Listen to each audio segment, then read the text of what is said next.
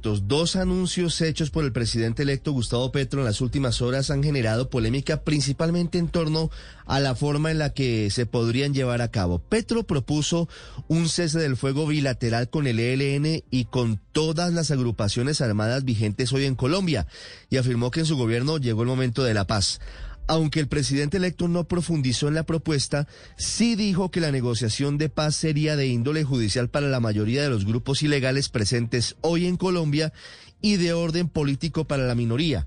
A falta de datos concretos sobre el plan de paz del nuevo gobierno, Petro está dando puntadas hacia una eventual negociación política con el ELN, eventualmente con beneficios similares a los que recibieron las FARC, mientras que en el caso del clan del Golfo, los caparros y otros grupos de narcos puros estaría pensando en un plan de sometimiento a la justicia del que no se conocen las condiciones. En el caso de los grupos de narcotraficantes, los expertos en temas penales tienen dudas sobre cuál sería el sustento jurídico para que el Estado colombiano colombiano dejara de perseguirlos al amparo del cese del fuego que propone el presidente Petro. La otra duda que surge tiene que ver con las llamadas disidencias de las FARC, sobre todo en caso de que se llegue a confirmar que Iván Márquez sobrevivió a un atentado en su contra en Venezuela.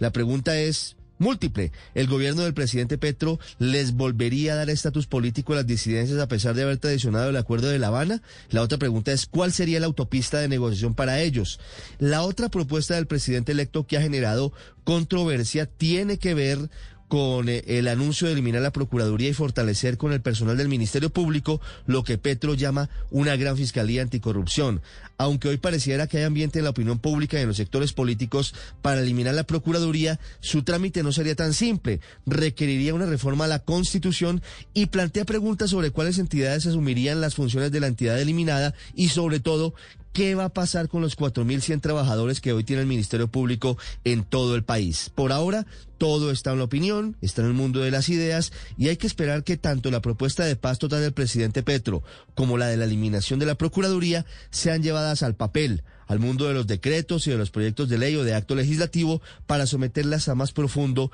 y riguroso análisis.